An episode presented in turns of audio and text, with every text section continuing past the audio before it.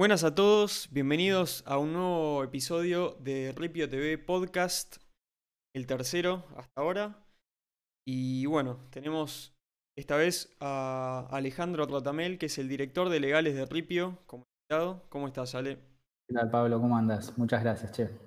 Gracias a vos por, sumarte a este nuevo formato.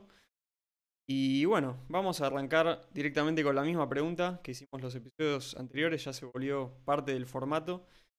Así que, bueno, contanos cómo llegaste vos al mundo cripto. Bueno, en mi caso, digamos, a mí siempre me gustó la tecnología. Antes de, ser el director de legales de Ripio, me dedicaba en general a, temas legales vinculados con tecnología, ya sea con el mundo fintech o con tecnología más dura eh, en otros ámbitos, digamos, vinculado con patentes o con propiedad intelectual. Así que es algo que siempre me gustó. Eh, yo me especialicé en temas de derecho, eh, tecnología en, en Estados Unidos hace ya cinco años. En ese momento, en 2015, blockchain y Bitcoin eran prácticamente que ni se hablaba todavía, era una cosa muy de nicho. Eh, entonces, no es que también en, los estudios de afuera vi algo de eso, de hecho no había absolutamente nada, ni escuchabas que se hablara del tema, ni nada.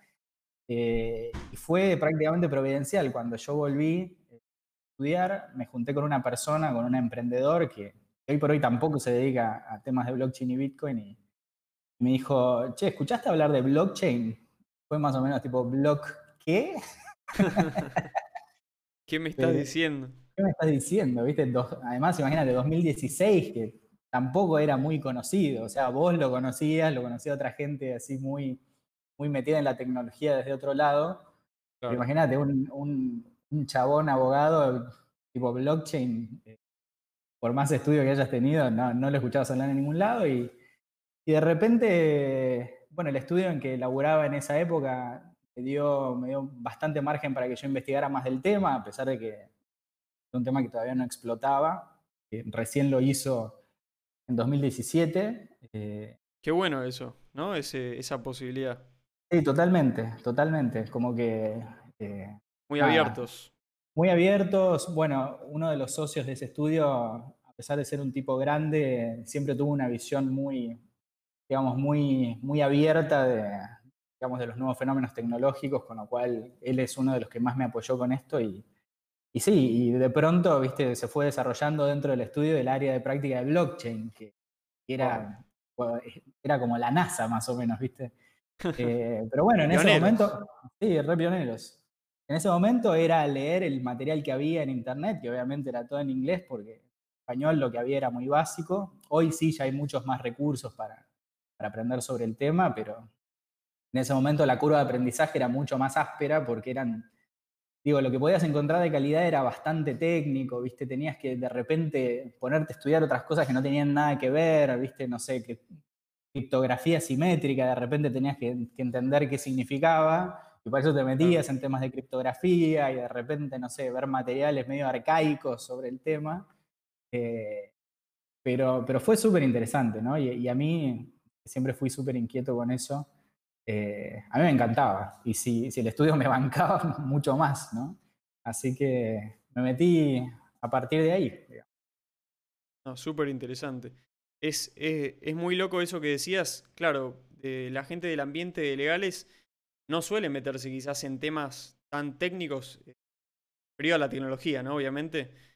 Eh, pero llega un punto como que es necesario, ¿no? Entender algo de la parte técnica de todo lo que es Bitcoin y las criptomonedas para poder entender incluso la, filosofía. O sea, algo básico hay que meterse, ¿no? Hay como que... A ver un poquito.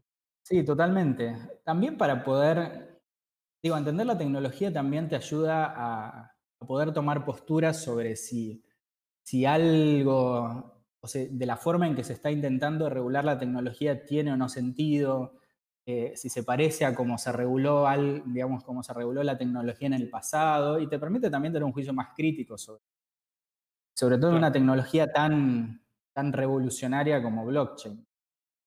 no estás hablando de streaming vía, tipo vía satélite. todo el mundo sabía lo que era la tele, todo el mundo sabía lo que era una ver una película en su casa. En este caso me parece que es bastante distinto, porque no todo el mundo sabe lo que es ser verdaderamente dueño de su propio, digamos, de su propio patrimonio, de su propio valor, ¿no? Eh, estamos muy acostumbrados a confiar en intermediarios y, en ese sentido esta tecnología es totalmente disruptiva y muy distinta de todo lo que ya vimos hasta ahora. Ni hablar. Y bueno, también el, tema de, o sea, vos, tu especialidad está más por el lado de quizás lo legal, los marcos regulatorios sobre, sobre tipos, distintos, distintos tipos de activos. Y es interesante, digamos, que, alguien de ese mundo se pueda meter y entender un poco eh, de la parte más técnica para, como decías vos, formar una opinión desde otro punto de vista, porque si no, es como que estás dejando a gente que es como de otro palo que no necesariamente entiende lo mejor, el mejor camino en cuanto a todo lo legal, ¿no? Eh, entonces, si uno no decide esas cosas, es como que alguien más las va a decidir. Entonces. Sí, exactamente. Exactamente. Creo que digamos, yendo por ahí a un ambiente más macro, es como el principal problema de la democracia, ¿no? Que todos deberían, digamos, formarse a sí mismos para, para formar parte de un gobierno colectivo, si querés, si bien a través de representantes. En este caso es, es un poco una aplicación micro de eso. Si vos querés ayudar a que algo se regule bien, primero tenés que saber bien qué es lo que se está pretendiendo regular para poder ayudar dentro de lo posible. Pues, obviamente que uno no es el que toma decisiones, pero ayudar a que otros entiendan bien de qué se trata y e, obviamente proponerle distintas alternativas o distintos menúes de acuerdo a lo que viniste viendo y estudiando. ¿no? Tal cual. Bueno, yendo para el lado ahí de, los marcos regulatorios, una pregunta que, teníamos pensada para, para discutir era ¿Cuáles son los marcos regulatorios que existen hoy en el mundo de, en torno a Bitcoin y las criptomonedas en general? Ya sea en Argentina como en otros países. Sí. Bueno, mira, hoy, incluso hoy en día, que, parecería que desde, el fenómeno de las ICO en 2017 pasaron siglos, ¿viste? Pero hoy en día todavía sigue sin haber mucha regulación de temas cripto, en general. Eh, donde más movimiento hay en, temas regulatorios es en lo relativo a valores negociables o securities y en lo relativo a prevención de lavado de activos y de financiación del terrorismo. Pero si te fijas, no es que ni, siquiera en los países del primer mundo, si querés, hay una regulación orgánica sobre temas de criptomonedas, sino que son más bien eh, regulaciones desperdigadas, ¿no? Eh, entonces, por ejemplo, no sé, en Argentina el tema vino muy lento. Te das cuenta de que el regulador igual estaba mirando lo que pasaba afuera porque, digamos, las primeras manifestaciones regulatorias aparecen en 2014, o sea, bastante temprano. Hubo un comunicado de prensa del Banco Central que decía, bueno, las criptomonedas no son emitidas por ningún gobierno, ni están respaldadas por ningún gobierno, así que, bueno, quienes quieran meterse en eso, básicamente tengan cuidado, era el mensaje del Banco Central. Una advertencia, digamos. Exacto, era como una advertencia. De hecho, hoy, eh, si, la buscas, ya no existe más. no sé, hay de repente capturas de pantallas que, tomaron algunas publicaciones especializadas, pero es una página que no existe más, es rarísimo. Y después hay una resolución de, la Unidad de Información Financiera, que es la unidad antilavado acá en Argentina, eh, también de 2014, que dice que hay ciertos sujetos obligados a informar determinadas operaciones entre los cuales no estaban incluidos, y hoy por hoy tampoco están incluidas las empresas cripto, que están obligadas a informar las operaciones que sus clientes efectúen con criptomonedas, etc. Pero era también algo, digamos, era como, era simplemente como agregar algo a una norma que ya existía. A fin de 2017, la FIP, digamos, eh, con su olfato regador, le empieza a importar más el, tema de las cripto también, entonces en la ley de reforma tributaria de 2017 en Argentina se empieza a hablar de, activos digitales o de, criptoactivos. Eh, se incorpora en la ley de reforma tributaria estableciendo que estaban alcanzados por el impuesto a las ganancias. En 2019, también el año pasado, hay algunas resoluciones generales de AFIP que obligan a ciertas entidades a aportar información sobre movimientos de sus clientes con cripto y últimamente también el que empieza a tener bastante actividad es el Banco Central. ¿Por qué? Porque está empezando a hablar de, activos digitales o de monedas digitales en algunas de sus comunicaciones. Eh, por ejemplo, para considerar a las cripto como activos externos líquidos y en consecuencia impedirte comprar dólares en el mercado, el mercado único y libre de cambios. Y también la WIF, ¿no? Es algo que salió en, en algunas publicaciones de, digamos, de medios especializados, y no tanto. En ámbito, por ejemplo, salió que la UIF estaba, le pidió información a ciertas empresas cripto sobre, sobre, cómo vienen, sobre cómo operan básicamente, pero esto viene más del lado de los compromisos que asumió Argentina ante, ante el GAFI, que es el Grupo de Acción Financiera Internacional, y está orientado a prevenir el lavado de activos y, la financiación del terrorismo. Pero como, como te digo, no hay ni en Argentina ni en ningún otro país no hay una ley orgánica sobre, sobre criptomonedas o sobre activos digitales. Y por ahí está, está bueno todo lo que estamos viviendo. ¿no? A mí me gusta pensar eh, en este momento histórico de la regulación de blockchain como lo que pasaba a comienzos de los 90, con, con la masificación de Internet y, y, con cómo se planteó la regulación. ¿no? Entonces, vamos, para darles a todos los que nos están viendo un, pantallazo así hiper general, a principios, mediados de los 90, las preocupaciones del regulador y, también en parte, te digo, de la población en general eran dos. Uno era la decencia en Internet, es decir, temas de pornografía y, y, que a nadie se lo calumnie o se lo injurie. Y por otro lado estaba la violación de los derechos de autor. ¿no? Y acá básicamente se planteaban dos escenarios. Uno era castigar al mensajero o, al proveedor de la infraestructura de Internet o al proveedor de la página de Internet. Y la otra era el opuesto, que era cuidar al mensajero o al proveedor de infraestructura, reconociendo que tiene importancia ¿sí? para la transmisión de ideas y dándole herramientas legales para que se pueda, para que pueda avisar en caso de que se enterara de algo malo, entre. Para ponerlo en ejemplo, sería como eh, culpar a, a, Twitter, a la plataforma de Twitter, o a alguien que hace un tweet con algo ofensivo o ilegal, ¿no? Lo que sea. ¿A quién, se, a, quién, ¿A quién se busca, ¿no? Cuando ¿A quién vas a perseguir y a quién le vas a reclamar daños que eso puede haber causado, ¿no? Entonces, por suerte, prevaleció, digamos, la razón y, y, prevaleció lo segundo, que es precisamente cuidar al mensajero o al proveedor de infraestructura, porque si no, básicamente, hoy Internet como, como lo conocemos no existiría. Eh, y digo como lo conocemos, porque probablemente existiría, ¿no? Pero no existiría ni Facebook, ni Reddit, ni Twitter, ni básicamente ningún foro, por ejemplo, ¿no? Por decir algo. Internet sería un lugar mucho menos ácido, pero mucho más aburrido, ¿no?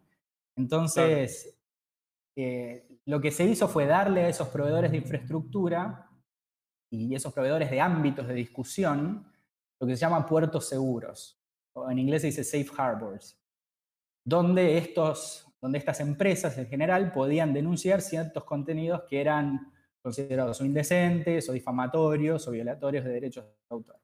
Y esto conceptualmente, en la historia de la regulación de la tecnología, fue muy importante. Eh, pero bueno, creo que a diferencia de Internet y de cómo se, cómo se lo reguló en los 90, eh, si te pones a pensar, a Internet lo dejaron vivir bastante en paz durante más de 25 años. ¿no? Porque pensá que hoy recién se está poniendo en tela de juicio la responsabilidad de las redes sociales por el contenido que suben los usuarios. Ya recién, ¿no? Porque hoy está, bueno, el tema de fake news es una gran cosa y qué responsabilidad tiene que asumir Twitter o Facebook en ese marco. Pero es algo que es, es una discusión que estaba bastante tranquila en los 90 y que y se definió como, como te venía comentando. Sin embargo, la tecnología blockchain, que es una tecnología mucho más nueva, sea que conceptualmente, bueno, conceptualmente quizás viene de mucho antes, pero el paper de Satoshi es, de, del año 2009 y, se implementó a principios de 2010. A las tecnologías blockchain se le apuntaron todos los cañones bastante desde, desde el inicio, ¿no? a pocos años de haberse creado. Obviamente creo que eso tiene que ver con otros intereses que hay en juego, ¿no? pero, pero prefiero no entrar ahí. Eh, pero bueno, digamos, el punto para mí importante con respecto a esto de la regulación de blockchain tiene que ver con que lo importante es darse cuenta de que hay empresas, digo, como Ripio, por ejemplo, que son precisamente esos constructores de infraestructura. ¿sí? Nosotros estamos construyendo caminos no estamos fabricando los autos ni poniendo cosas en el baúl de los autos que usan esos caminos, ¿no? Entonces, si bien luce razonable, la tenga poniendo peajes, poniendo controles en los caminos, a nadie se le ocurre que el constructor del camino tenga que hacerse responsable por el auto que circula por la ruta, ¿no? Porque ese auto hace mucho ruido, o tira mucho humo, o que deba hacerse responsable por lo que lleva en el baúl el auto. ¿entendés? Porque castigar al constructor de las rutas, tipo, acaba con las comunicaciones, y no acaba con la gente mala circula por esas rutas. Es un mal incentivo, digamos, para el desarrollo en general de, de cualquier avance, de cualquier tipo. Totalmente, totalmente. Es que cuando, cuando vos apuntás al constructor de la infraestructura, ¿sí? de los caminos, o la, digo, la analogía que quieras, matás a todos los que usan esa infraestructura, ¿sí? sean buenos o malos, o sean justos o injustos, darlo un lenguaje bíblico, ¿no?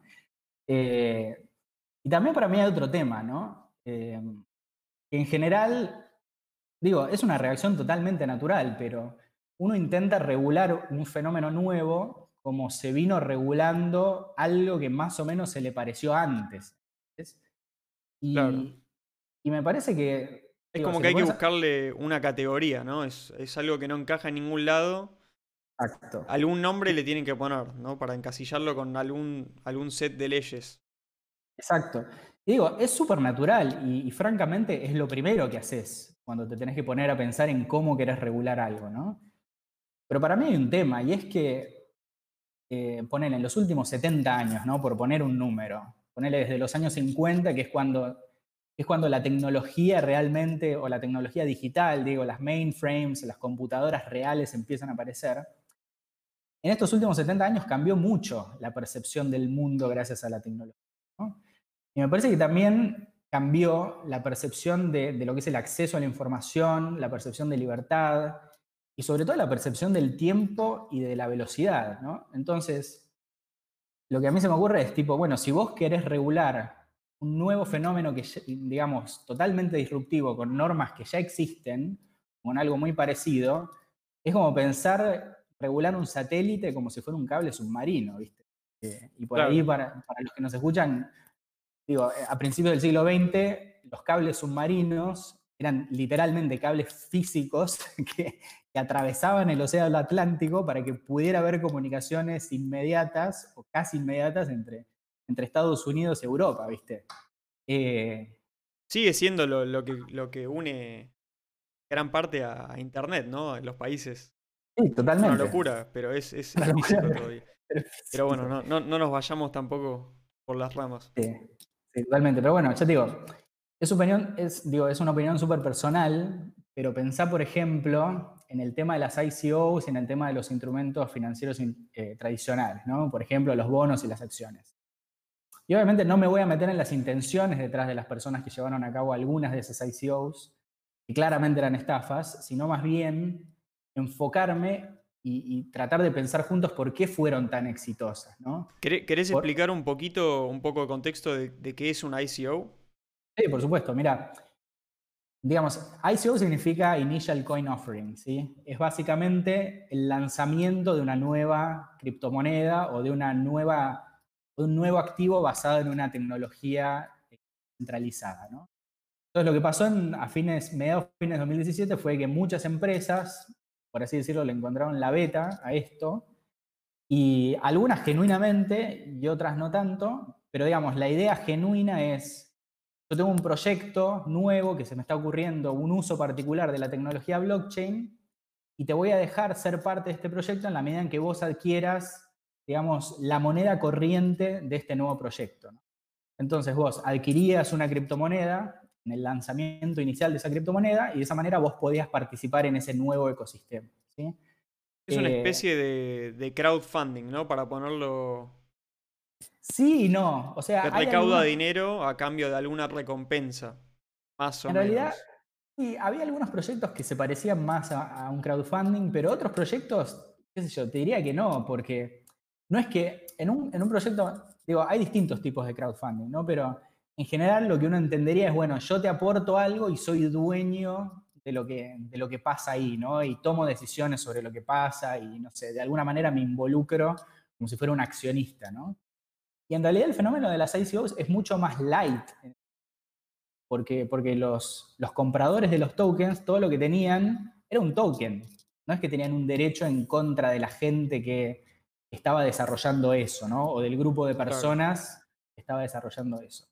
Con lo cual, justamente, ¿no? Es un fenómeno novedoso, disruptivo, eh, y me parece que, digo, que, esto de lo que estamos hablando va justamente a esto. La gente cambió, ¿no?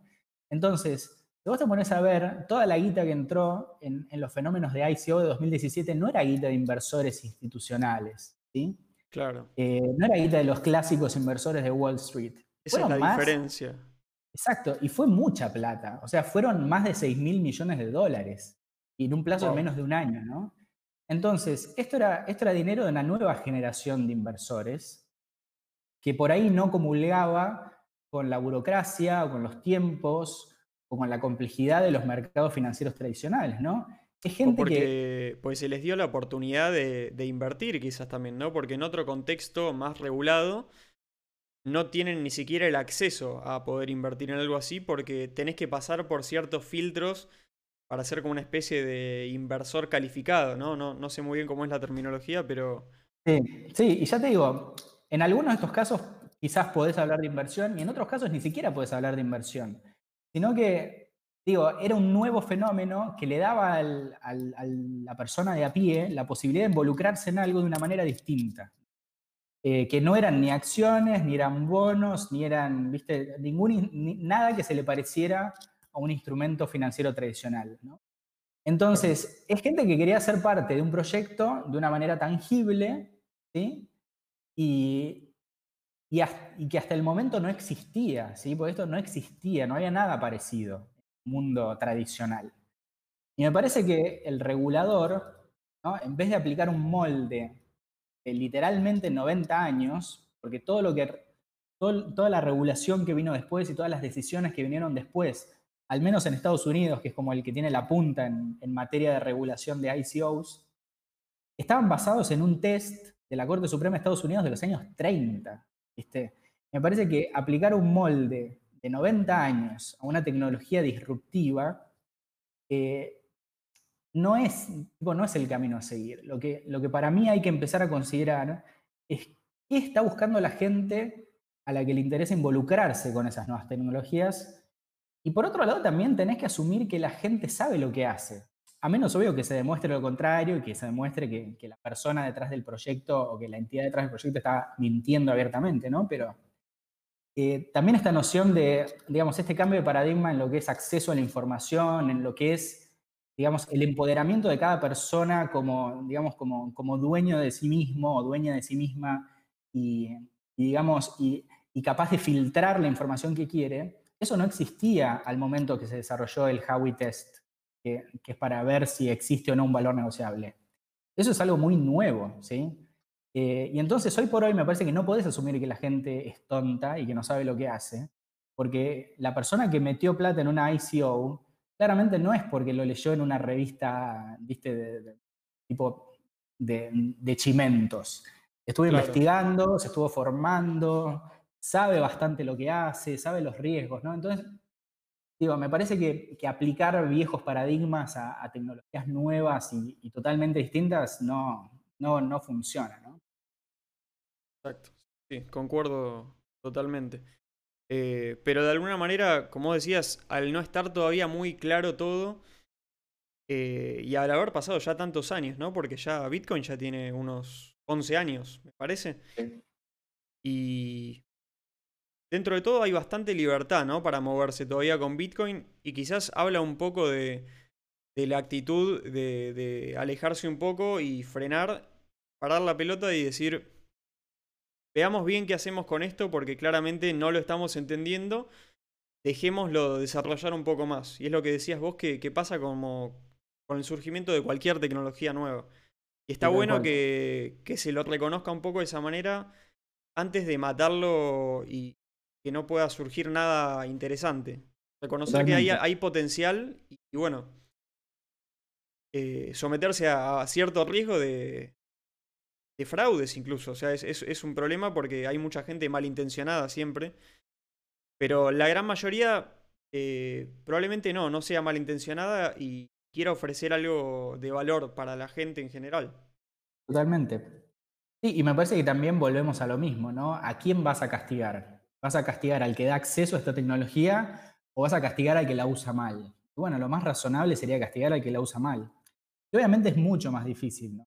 Digo, es mucho más difícil para las autoridades castigar al que lo usa mal que tipo agarrar el cañón y matar a toda la industria cripto porque puede pasar algo malo con la cripto, ¿no?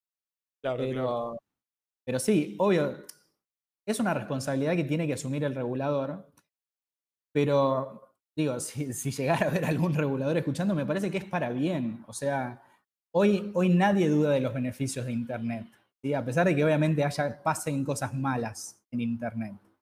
Pero Internet es algo que benefició a todos. Me parece que blockchain va a pasar lo mismo. Hoy es, es bastante de nicho, incluso, incluso 11 años después, ¿no? Pero me parece que va, que va a ser beneficioso para muchas industrias e inclusive para los gobiernos. Eh, bueno, hoy también ya se habla de, las, de las criptomonedas eh, lanzadas por bancos centrales, ¿no?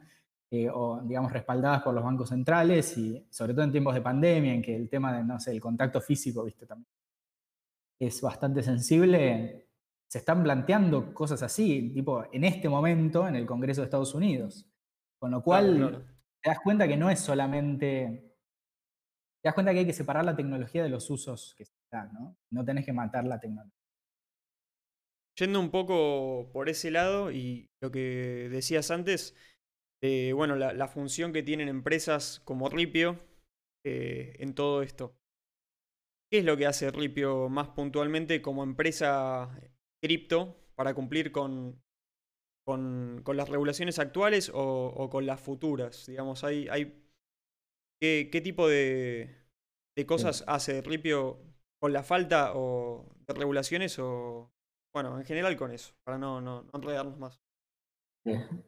Bueno, ¿te imaginas que, no sé, cuando yo laboraba en el estudio, siempre te venían consultas muy puntuales, siempre la respuesta la podías encontrar en alguna ley o en alguna decisión judicial.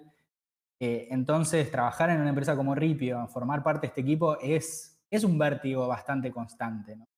porque nunca sabes con qué te van a salir. Eh, es muy nuevo. Súper nuevo, es, digamos, podés tener ciertas predicciones o cierta intuición de cómo va a venir una determinada regulación, pero estás prácticamente a la intemperie y te puede llover cualquier cosa encima. Tipo, te puede caer una lluvia finita o te puede caer granizo, ¿no? Eh, muy impredecible. y nunca tenés certeza de qué es lo que va a caer. Entonces, en Ripio, digo, mi equipo, el equipo de compliance, siempre estamos muy, eh, muy actualizados sobre, sobre los desarrollos de, normas en otros países, eh, sobre propuestas de organismos internacionales, sobre cómo regular temas cripto, temas específicos y temas generales.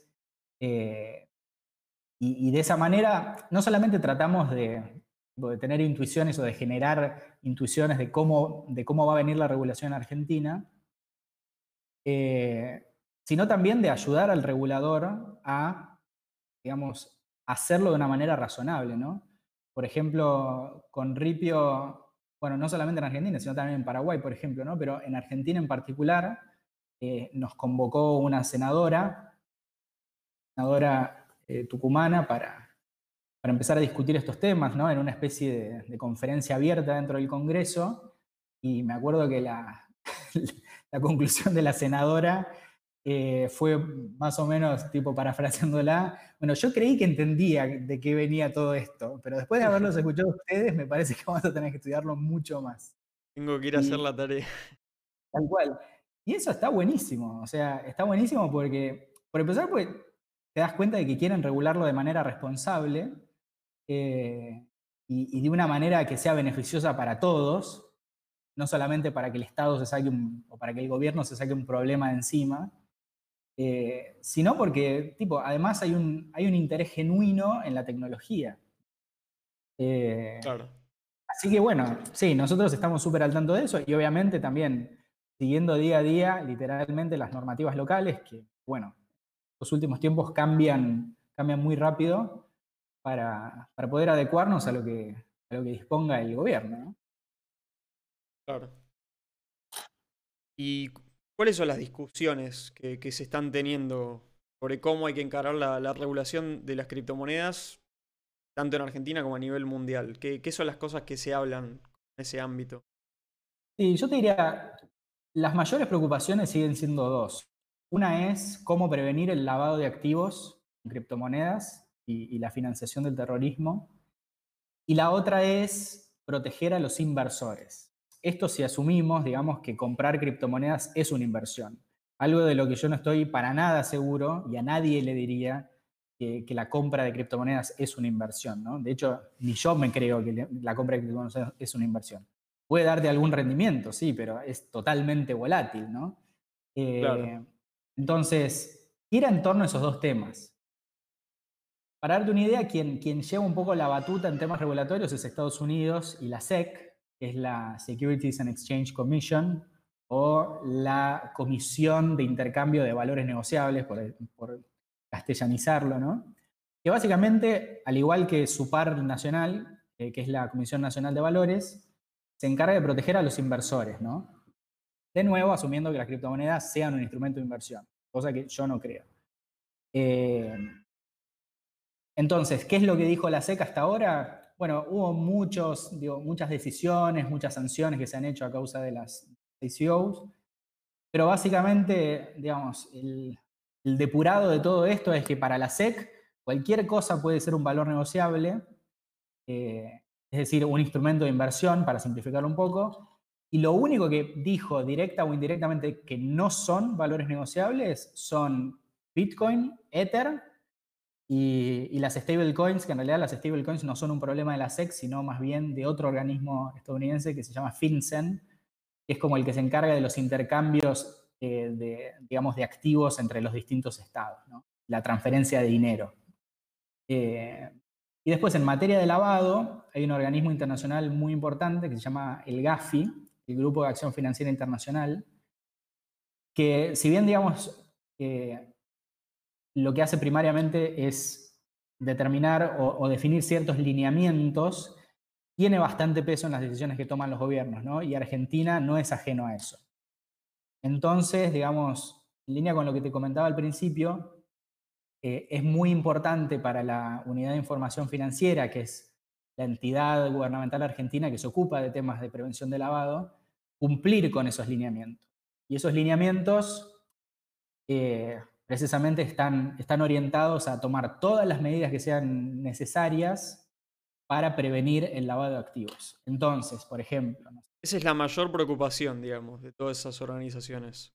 Totalmente, sí, yo diría que sí. Entonces, no sé, por ejemplo, Ripio. Ripio tiene un propio departamento de compliance. Eh, que es el que se encarga de monitorear no solamente quienes se, se onboardean o quienes se, quienes se abren una cuenta en la plataforma de Ripio, sino también de ciertos movimientos, ¿no? que no superen ciertos límites o, ciertos límites que puedan ser dudosos, que te puedan hacer dudar de lo que está haciendo esa persona.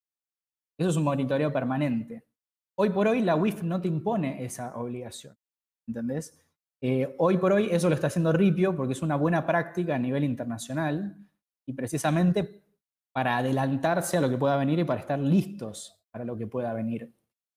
Eh, pero hoy por hoy la UIF nos consta, y de hecho salió en los diarios, que está pensando en una nueva regulación porque le estuvo pidiendo cierta, cierta información a algunas de las empresas del, rubro, por así decirlo, sobre bueno, cómo operaban, con qué entes operaban, ¿no? con qué bancos operaban, eh, volúmenes, generales, ¿no? Eh, y eso teóricamente es para conocer un poco más el ecosistema y ver si, digo, y ver por dónde puede ir la regulación. Hay, hay como cierta controversia muchas veces, eh, digamos, que empresas del mundo cripto, ya sea Ripio o cualquier otra realmente, porque cualquier empresa, digamos, que, que comercie con criptomonedas cae, digamos, bajo los ojos de, de todas esas regulaciones la misma categoría. Supongo que variando según el tipo de negocio que se haga, ¿no? Pero siempre que sea compra y venta es como un poco lo mismo, ¿no? Eh, y la filosofía de, Bitcoin y las criptomonedas en general, ¿no? Que nacieron como ofreciendo transacciones en el anonimato, eh, bueno, no, no tener mucha relación con los bancos. Es como una cosa medio antónima siempre lo, que se vende de Bitcoin en las cripto. Entonces, hablar sobre cómo hacemos para regular todo esto, como que le, le hace mucho ruido a mucha gente. Pero, nada, de alguna manera creo que tiene que ver, ¿no? Ahora, ahora vos me lo agregás algún comentario un poco profundo con esta función, ¿no? Que tiene Ripio y empresas como Ripio para ayudar a crear una regulación, porque la regulación siempre que haya un gobierno, que exista un gobierno y vivamos en un país, lo que se llama un país, eh, va a existir. Tarde o temprano algo se va a hacer. Y se puede hacer de la mejor manera o de la peor manera. Y sí, tal cual.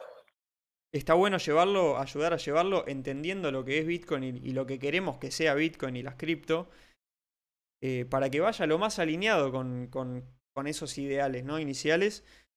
Eh, siempre lo que se puede dentro del marco de lo que es una empresa, ¿no? Que es, principio hace como esa función de puente, ¿no? Que toca tanto cripto como el mundo bancario, pues si no, ¿cómo compras una criptomoneda en una plataforma online con transferencias bancarias, ¿no? ¿Cómo haces? Bueno, si no, no, lo haces y lo haces por otro lado.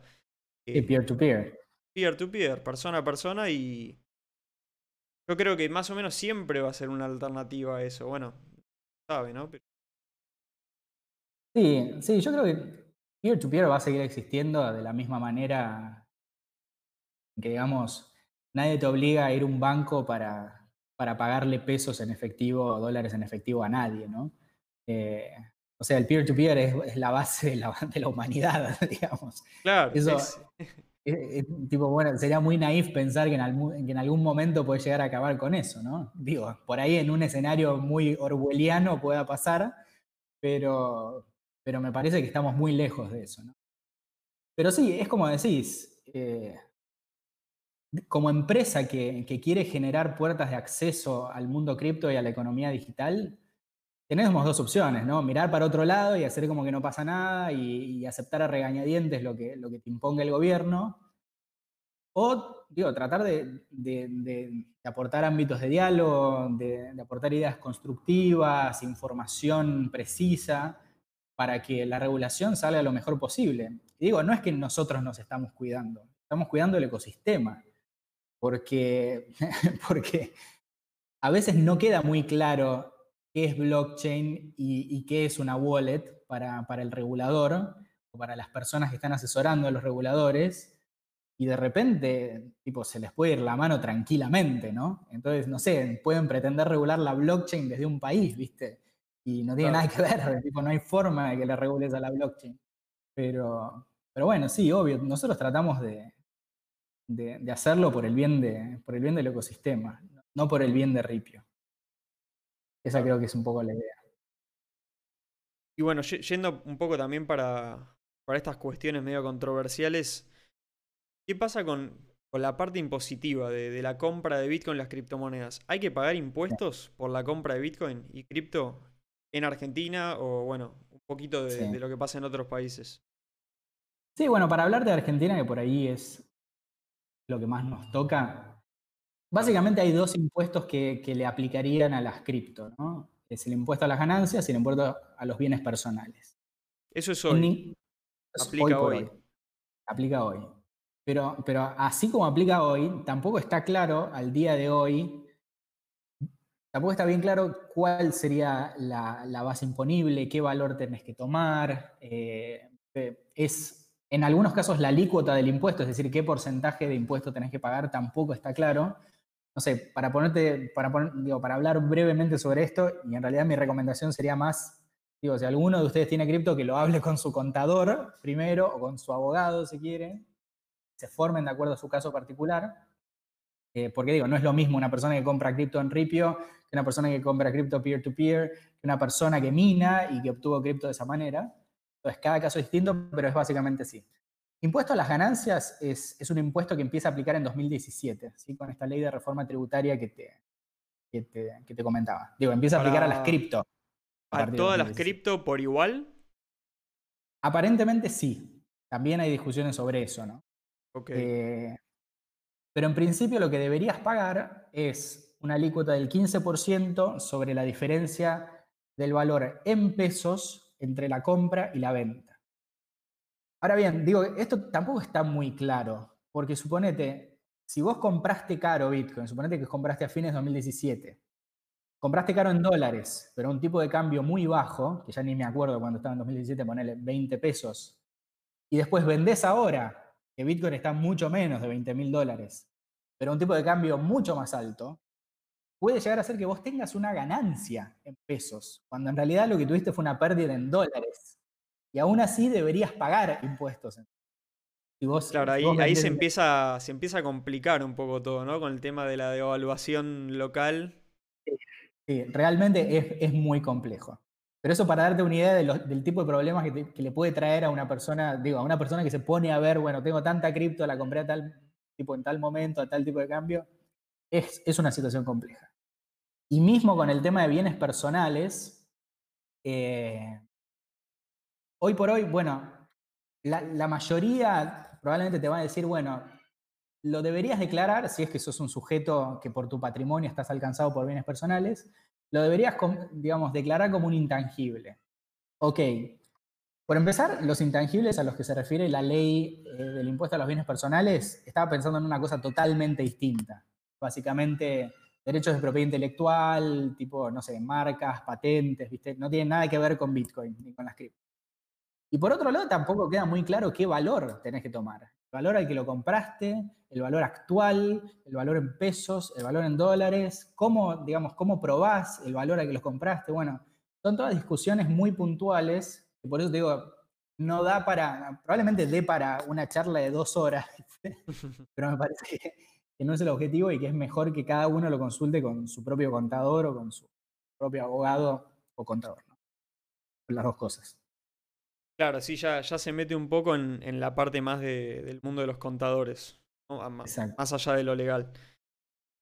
Eh, siguiendo un poco por esa línea, eh, te, te, pregunto así, otra, otra bomba controversial. No, un poco tanto. Eh, para, decirlo así súper claro, como lo preguntan un montón de usuarios, y está bueno que lo preguntemos como de la misma manera, para que no, no se sienta como que estamos esquivando algo, ¿no? Porque está bueno como intentar ponernos al frente de un poco de todo esto y, responderlo lo más transparente posible. No eh, van a... No, no, bueno. Después vamos a seguir haciendo probablemente más de estos, con más preguntas, pero, pero bueno, empezamos, empezamos con estas. Cuando compras cripto, Enripio, Bitcoin, Ethereum, lo que sea, esta información, Enripio la comparte a la FIP o a la WIF o lo que sea. Mira, como te comentaba, hay una norma de la WIF, eh, de, perdón, de la WIF, no, de la FIP, que obliga, es una norma muy nueva de fines de 2019, que obliga a las wallets en general, no solamente a Ripio, a compartir con la FIP los movimientos de sus usuarios. Pero mira, yo creo que, para ponerlo en contexto, ¿no? Creo que una empresa cripto en Argentina, una empresa fintech en general en Argentina puede tener dos focos distintos. Puede tener foco en cuidar a sus usuarios o puede tener foco en su propio ombligo y en tratar de hacer todo negocio que pueda. ¿no? Yo creo que una empresa focalizada en el usuario va a cumplir con las normas, porque es precisamente el cumplimiento de esa norma lo que asegura que los fondos de los usuarios estén seguros. Y si bien hay normas como la que mencionás, que existe, como te digo, y que, la estamos cumpliendo, que puede generar incomodidad en el usuario, en la medida en que son normas tenemos que cumplirlas. ¿Y por qué tenemos que cumplirlas? Y bueno, mira, en un nivel muy básico, y perdón por la dureza, porque, porque con otras empresas sí podría pasar y con otras empresas sí ha pasado, el cumplimiento de esta norma significa que es materialmente imposible que Ripio desaparezca de un día para el otro con la cripto de los usuarios. O sea, estoy hablando a ese nivel, ¿no? Entonces, no, no, está bien, está bien porque es algo que nos preguntan. A ver, de repente ha pasado que Ripio tiene algún inconveniente técnico. Bueno, empiezan a llover consultas. Somos ajenos a eso, como, como le pasa a, cualquier empresa internacional de, de servicios de cripto o de otras cosas. Eh, y empieza gente que quizás no tiene tanta experiencia en la plataforma, se empieza a preguntar, uy, ¿van a desaparecer con mi plata? Es una pregunta y, la verdad que, bueno, es válida la pregunta, porque... No, sí, tenemos un historial de, cosas extremas, ¿no? En este país. Eh, entonces, uno quiere saber que está poniendo su plata en un lugar donde está segura, donde si pasa algo con la empresa se van a hacer cargo, que esté todo legal. Sí, obvio. Es importante. Totalmente, totalmente. Y precisamente me parece que a ese nivel hay que plantear la discusión, ¿no? Porque que Ripio cumpla con la ley argentina no es un bajón, lo mejor que le puede pasar al usuario. Eh, porque significa precisamente esto. Y como decís, hay empresas que desaparecieron de un día para el otro, pero no eran precisamente las empresas que cumplían con la ley. ¿no? Eh, entonces, obvio, me parece una duda súper razonable y, es natural que, la gente de repente friquee cuando hay algo que no anda, ¿no? Pero está bueno también transmitir esta tranquilidad, ¿no? O sea, nosotros hacemos todo lo que tenemos que hacer para cumplir eh, y lo hacemos porque tenemos el foco puesto en el usuario y no en nosotros mismos. Eh, obviamente que cuidar al usuario también es cuidarnos a nosotros, ¿no? Porque cualquier problema con los usuarios nos puede traer problemas a nosotros, pero pero me parece que el foco de una empresa seria tiene que estar puesta ahí y, cumplir, ya te digo, es lo mejor que le puede pasar al usuario, sabiendo que tiene, tiene, su, tiene su valor depositado o tiene su valor puesto en un lugar que, es seguro, ¿no? Sí, sí, tal cual. Es un poco también, va un poco de la mano con lo que decíamos antes de la función ¿no? que tienen empresas como Ripio y, la ideología de cripto y Bitcoin en general, que, está bien, no, no siempre concuerdan, ¿no? Porque son puentes que tocan el mundo financiero más tradicional. Siempre que estás tocando un banco, que ya sabemos todas las reglas que cumple un banco y las que tiene que cumplir y por las cosas que se Siempre que tengas contacto con eso, algún control extra que no sea eh, solamente el de las criptomonedas y blockchain, inevitablemente vas a tener que tener. Entonces, quizás, bueno, uno mismo, ¿no? Tiene que decidir eh, qué tipo de transacciones quiere hacer en ciertos lugares y qué tipo de transacciones quiere hacer en otros. No por inducir nada, ¿no? Con esto, pero cada persona se responsabiliza un poco, ¿no? También de, si está cumpliendo o no la ley. Sí. Y hacerse cargo de eso también. totalmente. Y es como todo y es como lo que hablábamos. Para mí también esto esto responde a un cambio de paradigmas de, cómo el individuo se ve a sí mismo. ¿no? Eh, ya te digo, Ripio es una puerta de acceso. No digo que seamos la mejor puerta de acceso, ni la única puerta de acceso, ni la que debería elegir todo el mundo. Entonces, hay criptos die hard, eh, tipo anarquistas, si querés, incluso, que son libres de, digamos, de, manejar su cripto como quieran, ¿no? Nadie los obliga a venir a Ripio para eso. Pero también hay otras personas que quieren, quieren facilitar muchos, digamos, muchos puntos de, ese, digamos, de, esa puerta de entrada, quieren empujar una puerta más liviana, por así decirlo, sin tener que meterse a entender en profundidad la tecnología, cómo se maneja una cold wallet o lo que sea. Y es perfectamente legítimo que esas personas también se puedan meter ahí, si quieren, ¿no? Eh, y, eso por ahí es, es un, foco de la discusión que se pierde cuando, cuando, cuando hablas con algunas personas o cuando te pones a discutir temas regulatorios con esas personas. ¿no? Digo, creo que el espacio es suficientemente grande para todos y que siempre va a haber personas que les guste más una cosa o la otra. Lo, lo importante es que los usuarios tengan la posibilidad de elegir dónde quieren meter. Exacto. Sí, sí, concuerdo totalmente. Siempre, siempre termino diciendo eso. lo importante es tener opciones. Exacto. Y bueno, yendo, yendo un poco a esto último que decías, eh, para terminar, para ir finalizando, ¿qué recomendación le darías a alguien que quiere meterse en el mundo de cripto y Bitcoin y todo eso, pero no lo está haciendo todavía porque le da como un poco de miedo meterse en algo que no sabe muy bien y no quiere hacer algo que no tiene que hacer con todo el tema legal actualmente? Sí, bueno, es una pregunta amplia. Eh, yo diría, como en cualquier cosa más o menos seria que uno haga en su vida, que se forme, que estudie, que entienda bien lo que está haciendo.